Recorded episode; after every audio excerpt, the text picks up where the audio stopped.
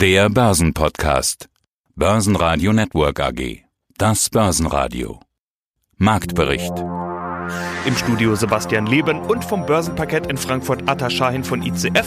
Außerdem hören Sie zu Joe Bidens Corona-Bazooka Andreas Scholz von der Eurofinance Group, Lars Brandau vom Deutschen Derivateverband dazu, dass der Großteil der Privatanleger die Investitionsquote trotz Rekordhochs weiter erhöhen möchte und Wikifolio-Trader Stefan Farnhorst aka Steuerfuchs zu seiner Wikifolio-Strategie. Sie hören Ausschnitte aus Börsenradio-Interviews. Die ausführliche Version finden Sie auf börsenradio.de oder in der Börsenradio-App. Wenn Ihnen der Podcast gefällt, helfen Sie mit, abonnieren Sie uns und geben Sie eine positive Bewertung. Die 14.000 wird nicht erreicht vor dem Wochenende. Ganz im Gegenteil. Der DAX entfernt sich sogar ein ganzes Stück von der runden Marke. Mit einer negativen Wall Street Eröffnung verlor der DAX zwischenzeitlich mehr als 2%. Es ist wohl so etwas wie Buy the Rumors, Sell the Facts. Anders lässt es sich nicht erklären, dass der Effekt der Corona-Bazooka des fast schon US-Präsidenten Joe Biden direkt wieder verpufft ist. Manch einer spricht auch von Gewinnmitnahmen. Oder ist es die Sorge vor der Steuerpolitik Bidens? Hinter vorgehaltener Hand befürchten manche, dass die Steuergeschenke seines Vorgängers Donald Trump wieder rückgängig rückgängig gemacht werden könnten. Die Börsen gehen vor dem Wochenende in den Rückwärtsgang. Schlusskurs im DAX 13.788 Punkte mit minus 1,4 Prozent. Der ATX in Wien verlor 1,5 Prozent auf 2.948 Punkte. Mein Name ist Atakan Schein, ich bin hier zuständig für die derivativen Produkte an der Börse Frankfurt.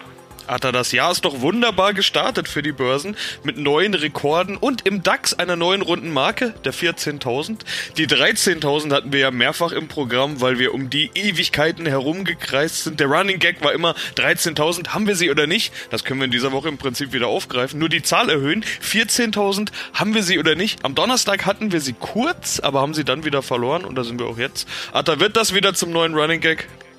Ich befürchte ja. Es ist wirklich so, wir waren kurz über der 14.000 All-Time High und jetzt kraxeln wir wieder vor der 14.000 herum. Der DAX traut sich nicht wirklich, fallen tut er auch nicht. Das Spiel führen wir genauso weiter.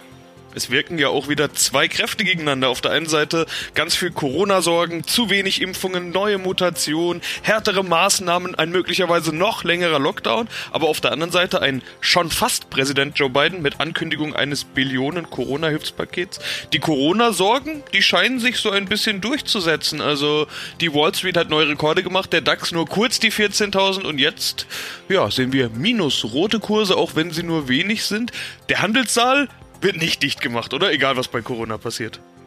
Sebastian, ich hoffe mal nicht. Ich will immer noch in den Handelssaal kommen. Ich brauche noch dieses Flair. Wir wechseln uns hier gerade ein bisschen ab. Homeoffice und Handelssaal. Ich hoffe, das bleibt so. Aber im Grunde hast du die Nachrichtenlage auch richtig gesehen. Wir haben hier die Pandemiesorgen, die eigentlich immer größer werden. Die Situationen scheinen zu eskalieren. Die Zahlen sehen schlecht aus und die Politiker schauen gerade nur auf die Zahlen. Genau das mache ich auch, Sebastian. Hier sind wir hier bei den Märkten eher auf All-Time Highs. Also momentan sind sie von den wirklich schlechten Pandemiezahlen noch gar nicht so beeindruckt. Ich gucke auch nur auf die Märkte und wir sind hier ganz weit oben. Der Herr Trump hatte gesagt, wenn Joe Biden gewählt wird und eingeführt wird, dann crashen die Märkte. So ist es auch nicht. Die Märkte haben das alles vertaut und so wie es aussieht, freuen sie sich auf einen neuen US-Präsidenten Joe Biden am Mittwoch. Und äh, wie gesagt, es sieht nicht danach aus, als würden wir hier momentan weiter fallen. Du hast mir auch wie immer eure Most Actives mitgebracht, also die meist gehandelten Papiere. Und da ist wie immer der DAX prominent dabei. Was lässt sich da erkennen? Setzen die Anleger eher auf steigende Kurse, also neue Rekorde, oder doch eher auf Rücksetzer? Momentan passiert ja wirklich nicht viel. Lässt sich irgendein Trend erkennen? In der Tat, wir haben ja gesagt, wie du schon gesagt hast, wird jetzt die 14.000 die Marke sein, wo wir herum oszillieren und dann wochenlang nichts passieren wird. Es kann sein, dazu habe ich jetzt auch das richtige Produkt, was hier gehandelt wird, ein Turbo Put auf den DAX. Relativ knallhartes Produkt, sehr, sehr risikoreich. Also äh, steigt der DAX quasi noch um 200 Punkte, dann ist das Ding wertlos. Aber du siehst, die Anleger sind risikobereit und möchten auf den weiterfallenden DAX setzen, müssen natürlich bei diesem Produkt sehr aufpassen. Wie gesagt, ein Wimpernschlag und dieses Produkt existiert nicht mehr. Deswegen ist das auch nur für Anleger, die sich auch wirklich damit auskennen. Ja, mein Name ist Andreas Scholz von der DFV Eurofinance Group. Wir organisieren einmal im Jahr die Eurofinance Week und ich berichte direkt vom Finanzplatz aus Frankfurt am Main. Fast schon US-Präsident Joe Biden, der ja ein billionenschweres Corona-Hilfsprogramm starten will, inklusive Helikopter-Money. Der Jubel hält sich trotzdem irgendwie in Grenzen, muss man sagen. Woran liegt's? Ist das etwa nicht genug? Das ist das Thema ähm, des aktuellen Weekly. Ich ähm, schreibe über das Helikoptergeld beziehungsweise über die beiden Bazooka, so kann man sie nennen. Jetzt hat Biden die Zahl rausgelassen. Er will wirklich nochmal tief hier in die Tasche greifen. 1,9 Billionen US-Dollar. Das ist etwa so die Summe, von der auch der Markt ausgegangen ist. Aber man muss sich diese Zahl wirklich nochmal genauer auf der Zunge zergehen lassen. Fast zwei Billionen US-Dollar. Und er will wirklich im wahrsten Sinne des Wortes Geld regnen lassen, Schecks ausgeben über die 600 US-Dollar, die sowieso schon versprochen wurden. Noch einmal ein Scheck für jeden Amerikaner in Höhe von 1400 US-Dollar. Und da haben wir auch wieder so ein Bild, was uns natürlich dann gleich sozusagen präsent wird. Dieses Bild des Helikoptergeldes. Also dieser Vergleich von Milton Friedman, was ist, wenn man Geld abwirft? Friedman dachte natürlich, der Ökonom Friedman, an Preissteigerungen, an Inflation. Biden denkt an das Ankurbeln der Wirtschaft, an sozialen Ausgleich, an das Abmildern von sozialer Härte infolge von Corona. Alles richtig. Und das ist eine ordentliche Bazooka. Eine Bazooka, die wahrscheinlich auch knallen wird. Eine Bazooka mit Wumms im Gegensatz zu der Bazooka hier in Berlin, wo ich gerade bin, die derzeit äh, Sebastian Ladehemmungen hat, wenn man an die Auszahlung des sogenannten Novembergeldes denkt für die deutsche Wirtschaft, für viele Unternehmer. Also da hat Biden, äh, die beiden Bazooka, eine ganze Menge vor. Biden will es jetzt wissen und das wird Folgen haben für die Konjunktur. Das wird der US-Wirtschaft helfen. Das könnte auch den Greenback, den Dollar stärken und den Euro wieder schwächen.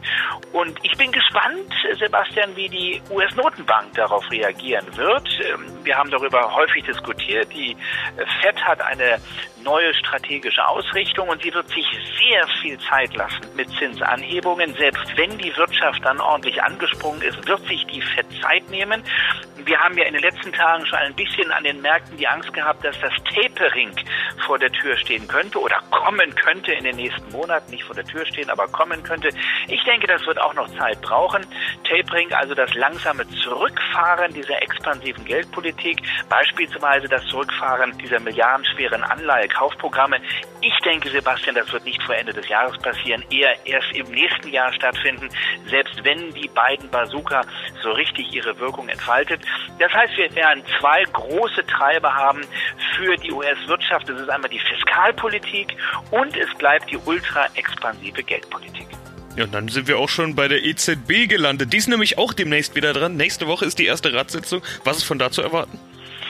Wenig Impulse, man hört auch wenig aus dem Euro-Tower. Es gab ja erst im Dezember die neuen Projektionen. Man schaut auf den Euro, den immer noch sehr festen. Wir sind bei über 1,21. Wenn ich jetzt sage, der Dollar könnte stärker werden infolge dieser milliardenschweren Ausgabenprogramme, dann wäre das sogar gut ja für die EZB, weil die braucht ja Inflation und die kann sich diesen starken Euro nicht länger leisten. Und dieser starke Euro ist ja auch ein Dorn im Auge für die Währungshüter im Frankfurter Ostend im Euro-Tower. Noch sind wir über 1,20 und das dämpft natürlich noch mehr die Preise. Das drückt noch mehr auf die Inflation. Aber im Moment ist nichts von der EZB zu erwarten. Sie fährt auf Sicht eine Sicht, die sehr unsicher ist. Wir sind im fast totalen Lockdown. Der könnte noch schärfer werden, nicht nur in Deutschland, sondern auch in der Eurozone. Das wird wahrscheinlich noch mehr Wachstum kosten im ersten Quartal. Wahrscheinlich das Wachstum weiter dämpfen, auch im ersten Halbjahr des Jahres. Und das bedeutet, dass die EZB weiter Vollgas geben wird. Hier ist bei weitem nicht ein Ausstieg zu denken. Ich würde sogar eine Zinssenkung nicht ausschließen, aber das ist jetzt kein Thema. Jedenfalls nicht für die Sitzung am kommenden Donnerstag. DAX-Gewinner gab es kaum, lediglich Bayersdorf mit plus 0,4% und Henkel mit plus 0,3% konnten zulegen. Stärkste Verlierer waren RWE mit minus 2,7%, Adidas mit minus 2,8%, Schlusslicht war die Deutsche Bank mit minus 3,7%. Die Berichtssaison der großen US-Banken startete gut. Sowohl JP Morgan als auch Wells Fargo und Citigroup konnten die Analystenerwartungen übertreffen.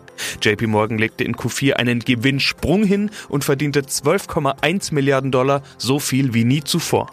Der Gewinn der Citigroup brach dagegen ein, minus 7% in Q4, auf Gesamtjahresbasis sogar minus 41%.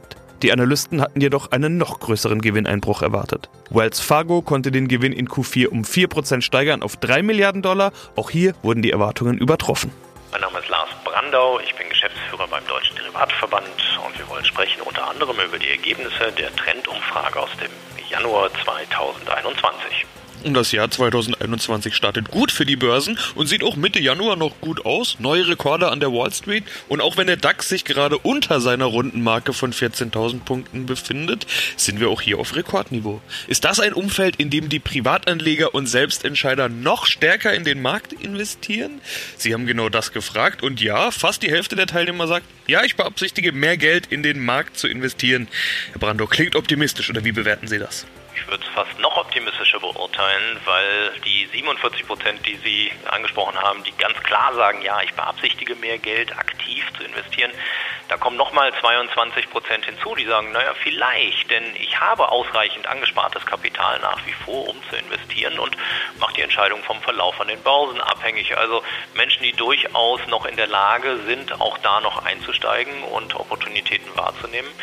Nun, dann bleiben aber auch immer noch, muss man sagen, 12 Prozent, die sagen, nein, ich bin ausreichend an den Kapitalmärkten investiert und gebe mein Geld lieber für andere Dinge aus, was auch total nachvollziehbar ist, absolut. In diesem Corona-Umfeld, wo viele sagen, auch ich mache jetzt doch Haus und Garten schöner oder ich plane, wenn es denn irgendwann wieder geht, vernünftige, schöne Urlaube zu machen oder so und das Geld eben tatsächlich in andere Dinge zu stecken. Und dann gibt es auch 18 Prozent, die davon auf gar keinen Fall unter den Tisch kehren, die bei dieser Umfrage sagen, nein, mir fehlen dazu die finanziellen Möglichkeiten. Angesichts der knapp 2200 Personen, die mitgemacht haben, finde ich, ist das auch ein relativ solides Ergebnis, wobei man sagen muss, die 18 Prozent sind hier immerhin Menschen, die sich an den Finanzmärkten auskennen, die Selbstentscheider sind, die lange dabei sind, die auf Plattformen, auf Webseiten dabei sind, auf Finanzportalen.